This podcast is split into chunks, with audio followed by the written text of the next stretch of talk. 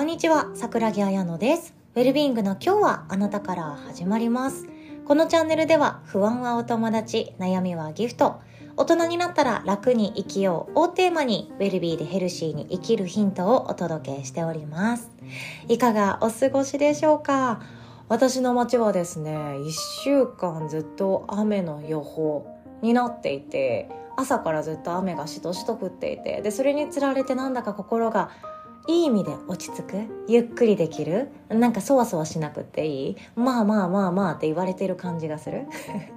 そんな朝の始まりとなっています。今日はしっとりとお送りできたらなーなんて思ってもいます。で今日のお話はですね譲ったら人生が終わる最重要な軸。ということで自分の中にあるいろんな軸があると思うんですけどこれだけは譲らない方がいいよねっていうものをシェアさせていただきたいと考えています。でよく自分軸っていう言葉耳にしたり聞いたり勉強したりそれで検索したりっていうことをされたことがあるかもしれないんですけどそのくらい有名なワードですよね。自分軸。自分軸って大事だよっていうこと。で私は自分軸がずっとないなって思ってたんですよね。自分ってものがなくって自分軸っていうものがなんかそんなに確固たるものとしてないから逆にそれが不安であもっと自分軸持った方がいいのかなっていう思いがあったり。いやでも私自分軸って持ってるんじゃないかな。でもそれが何なのか見えないからわからない。なんだろう。それって何なんだろう。ないとまずいのかな。しっかりしなきゃいけないのかな。っていうような時期がありました。で社会人になってからは自分軸がないから悩むんだろうなって思ってました。自分軸その他人からの目ばかりを気にして周りの人からどう思われてるかばかりを気にして生きているから私はこうしたい。私はこれをやりたい。私はこの仕事がやりたいっていう自分が主語で始まるワードが自分の心の内側から湧き出てこなかったから悩むんだろうな。なんて思った時期もあったんですね。で人間関係の中でも自分軸ってとても大切だよっていう話聞いたことあると思います。で私はですねえちょっと変なこと言うかもしれないんですけどヨガのインストラクターが言う言葉じゃないかもしれないんですけど自分軸っていうそのワードに振り回されなくていいって思ってるタイプです。ちょっと変かもしれないですね。変わってるかもしれない。自分軸大事にしましょうって言うかもしれないんですけど、えそもそも自分軸って見えないし、そう見えないんですよ。自分の中にあるから見えないんですよね。えっ、ー、と、例えば、ゆで卵作ったことありますか？私ゆで卵この年になっても上手に作れなくっていやもう恥ずかしいんですけどね。なんか沸騰しすぎちゃって卵がピキってひび割れしてるところからなんかもうぷくーってあのぷくーってなった白身が出てああ今日も綺麗なツヤツヤのまん丸なゆで卵できんかったって思いながらゆで卵の殻を剥き始めたりまたある時にはあ今日ぷくーっていうひび割れはなかったけれども剥き始めた時に殻と白身がくっついちゃってボロボロのゆで卵になったりとかするレベルでこの30を超えてもゆで卵さえ上手に作れないっていう不器用っぷりなんですよね。何の話でしたっけ？そうあの地軸が見えないって話がしたかったんですけどゆで卵作った時に白身さんの立場になって考えると卵さんの立場になって考えると自分の内側に私こんな可愛い黄色の薄い黄色のちょっと匂うけれどもこんな黄身持ってるわよっていう自覚したまま世界を見てないんですよね。自分の目っていうのは外についているから内側って見れないんですよねなかなか。なのでゆで卵さんだって黄身が自分の中にあるなんて多分思ってなくってその手足が生えて妖精さんになったパターンを妄想してみてください。結構無理やりですけど。で、その時は自分の中のものは見えない。え、これって人間と一緒だなと思っていて、自分の内側にある中心にあるものって、いつだって見えてないと思うんですよ。いつだって自覚してなくって、あって当たり前のものだから、私はこれを持っていますっていう状態でいつも行動してないんですね。でもふとした瞬間私たちは自分の軸っていうものを感じてあこれ私の譲れないものなんだっていうことを感じていくと思います。私はそのくらいでいいと思ってるんですよ自分軸って。わざわざ意識するものじゃなくて違和感とか何か大事なポイントとか人間関係の中で今不安を抱いているっていうそういう時に自分の軸に戻っていく。自分の軸を使っていくっていうくらいでいいと思うんですよね。いつも毎日毎日朝起きた瞬間から今日こそ自分軸で生きるぞとかぶれない生き方するぞとか自分軸絶対守ってやるみたいなそんな生命をかけた軸の守り方はしなくていいって思ってるなんかゆるゆるなタイプではあるんですね。でそんな私が思うこれだけは絶対に譲りたくない。ってか譲ったらまずいぞ。譲ったら自分生きるってもっと分かんなくなるぞ。っていう軸があると思ってます。でそれが自分の中にある幸せだと感じる軸。なんですね。軸ってえーと、軸っていうから分かりづらいと思うんですけど自分の中の判断基準だと思ってください。ジャッジメーター。んこっちはい丸はいこっち×みたいな。なんか空港を通る時の X レイありますよね。その何でしたっけ？中身が見れるやつ？であこれ通っちゃダメなやつですみたいな。そんなのありますよね。取り出したつもりだけれども飲みかけのペットボトルの中の水がまだ入っていてそれがリュックの中に潜んでいてでなんかもう私はもう絶対通れるもんだと思ってはいどうぞ何も悪いもの入ってませんって思って出したけどブブーちょっと出しなさい。それ捨ててきなさいみたいな感じで。めちゃくちゃ怖く言われてしまうっていうこともありました。そんなことありません。えなんかもういや捨てたつもりだしとかもう私のリュックの中何も入ってないよって思ってもあれ？入ってんじゃんみたいな。ごめんなさいっていうあの瞬間ですね。これは良くてこれは違うっていうジャッジメーターだと思います。でこれこそが自分の中で譲っちゃいけないものだと思ってるんですね。自分の軸っていうものはいつだって持ってる持ってるけどいつも意識してなくてよくってもっと軽やかに楽に力抜いてリラックスして生きていいって思ってます。でもふとした瞬間あるじゃないですか。誰かと会話をしている時にふとした瞬間抱く感情とかありませんか？自分一人で歩いている時通勤してるのか帰宅してるのか散歩してるのかランニングしてるのかぼーっと買い物行ってるのか分かんないけれども一人でそういう自分と喋れる時自分の心の声が聞こえやすい時に私このまま死んでいくの嫌だよね。とかなんか聞こえてきたなとか。私この仕事じゃない方がいいって気づいてるよね。とか。そんな時にこそ自分のいつも体の一部でもある。幸せだって感じる軸。そこをフル活用する瞬間だと思います。会話の中でいくとですね。20代の頃私はどんな時に違和感を持ったかっていうとやっぱり女の子の幸せって結婚して家庭持つことだよね。やっぱり結婚するならイケメンがいいないやでも収入が高い方がいいなみたいなそんな会話を毎週末女子飲みみたいな感じで募って集まってはそれをしてまた月から金が始まって週末飲み行ったら大体同じ話してっていうのを繰り返している時があってなんか正直私はああ早く終わんないかなって心のどこかで 思ってる時があったんですけどまあ初めの方はちゃんと真面目に聞くじゃないですか人の話だから。その毎回毎回女子の幸せって女の子の幸せって私たちの幸せってっていう誰かの幸せの定義を聞いている時ってそれに賛同する時もあればん？なんか違うなでも否定してややこしくなる関係だったら面倒くさいから「いいねいいね」だけ言ってなんかその場しのいどこっていう自分もいるわけなんですよね。誰かとの会話の時に自分の私の幸せってそれじゃないよなって感じる瞬間必ず出てくると思うんですよ。あああの人はそれが幸せって思ってるんだあじゃあ私はどうだろう今違和感を持ったってことは私は少なくともあの人と同じ時に幸せを持つってわけじゃないんだよな違う考えってことなんだよなじゃあ私ってっていう風に考えるきっかけを与えてくれるんですね。そんな風に誰かと一緒にいて誰かと対話をしている時に自分の中でもそもそっと「ん?」っていう瞬間え違うかもしれない自分のジャッジメーターが「ん？違うぞこれ私の中に入れなくていい考え方だぞ」って思った瞬間それが自分の大事な幸せだと感じる軸が働いてくれてる時だと思うんですよね。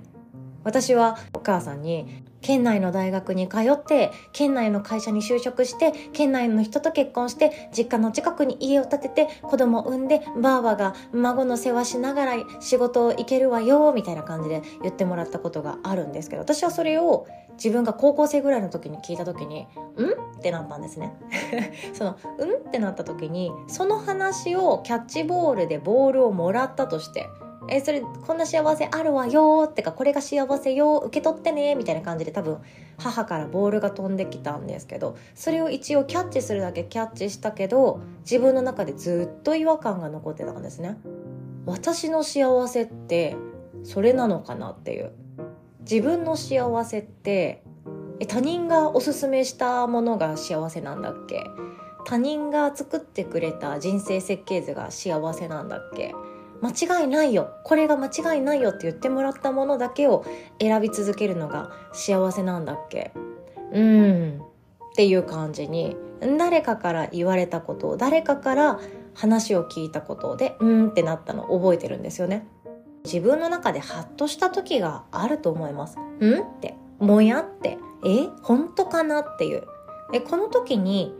私は幸せだと感じる瞬間どんな時にあるんだろう？それでいいと思うんですよ。そこで自分のあ私はこれはちょっと味見したけど違ったなとか。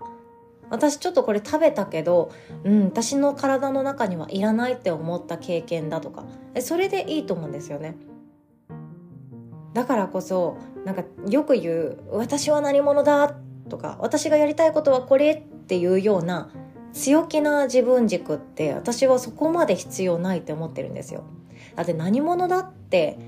永遠の問いであって多分何者でもないって答えてしまうのが一番シンプルで楽なような気がするんですよね。ヨガの哲学とか勉強していくとさらにわけわかんなくなっていくくらいあ私って何者だろう？でも私はあなたであなたが私で私は宇宙で宇宙は私でみたいななんかよくわからない 世界に飛び込んでいくくらいなのであれば私は何者だって名乗れなくっても全然大丈夫で私は何者だって言えなくったとしても周りの人からそうなあの人はこんな人だよねって言われてなかったとしてもかっこいい肩書きがなかったとしても私は今日十分心地よく生きれてますっていう幸せ者ですだけで十分だと思うんですよね。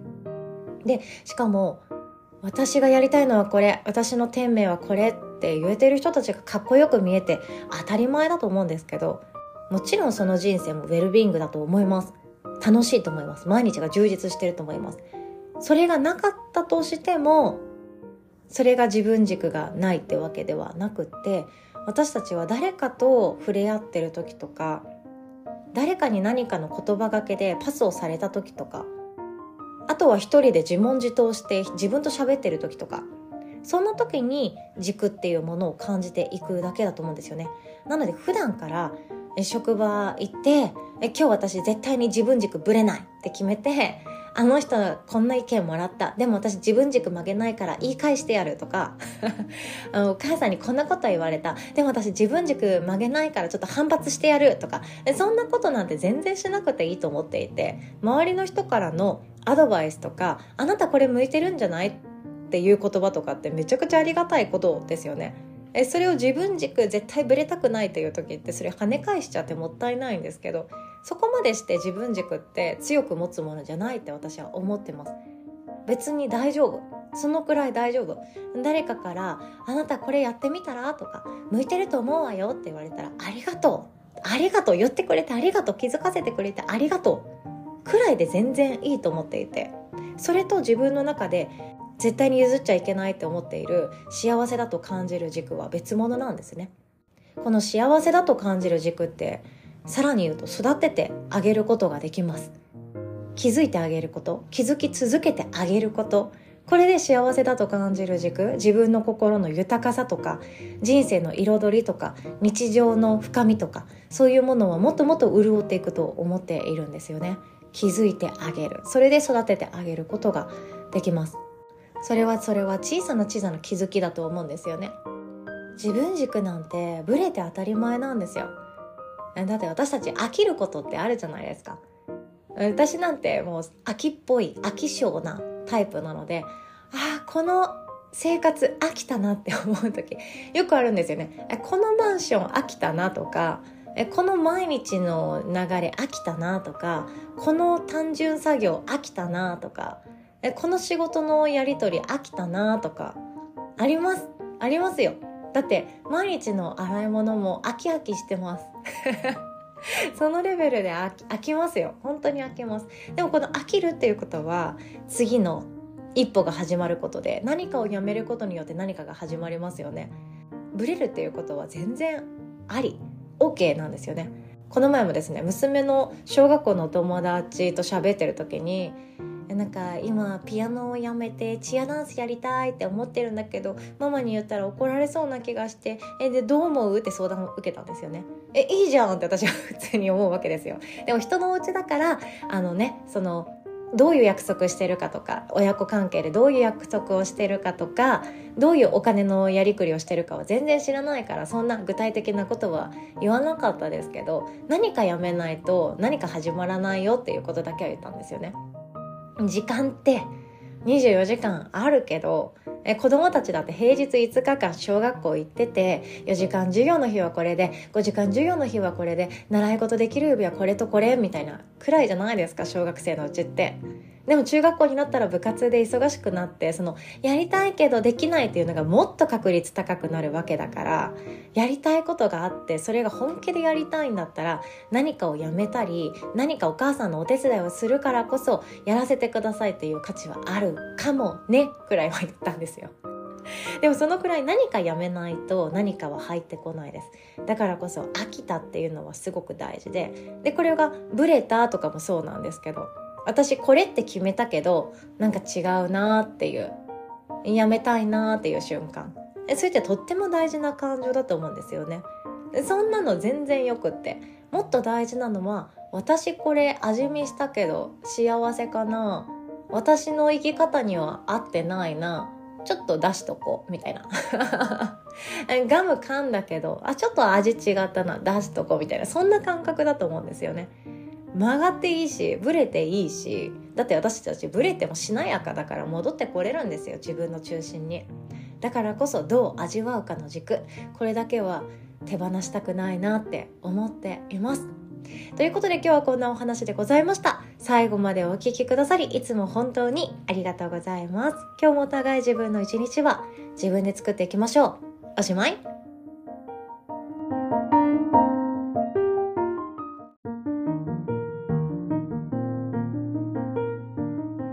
にお知らせをさせてください。まずはリアルイベントが神奈川県で開催されます。まずは3月23日土曜日、不安サミットということでマインドフルネスの1日講座となっております。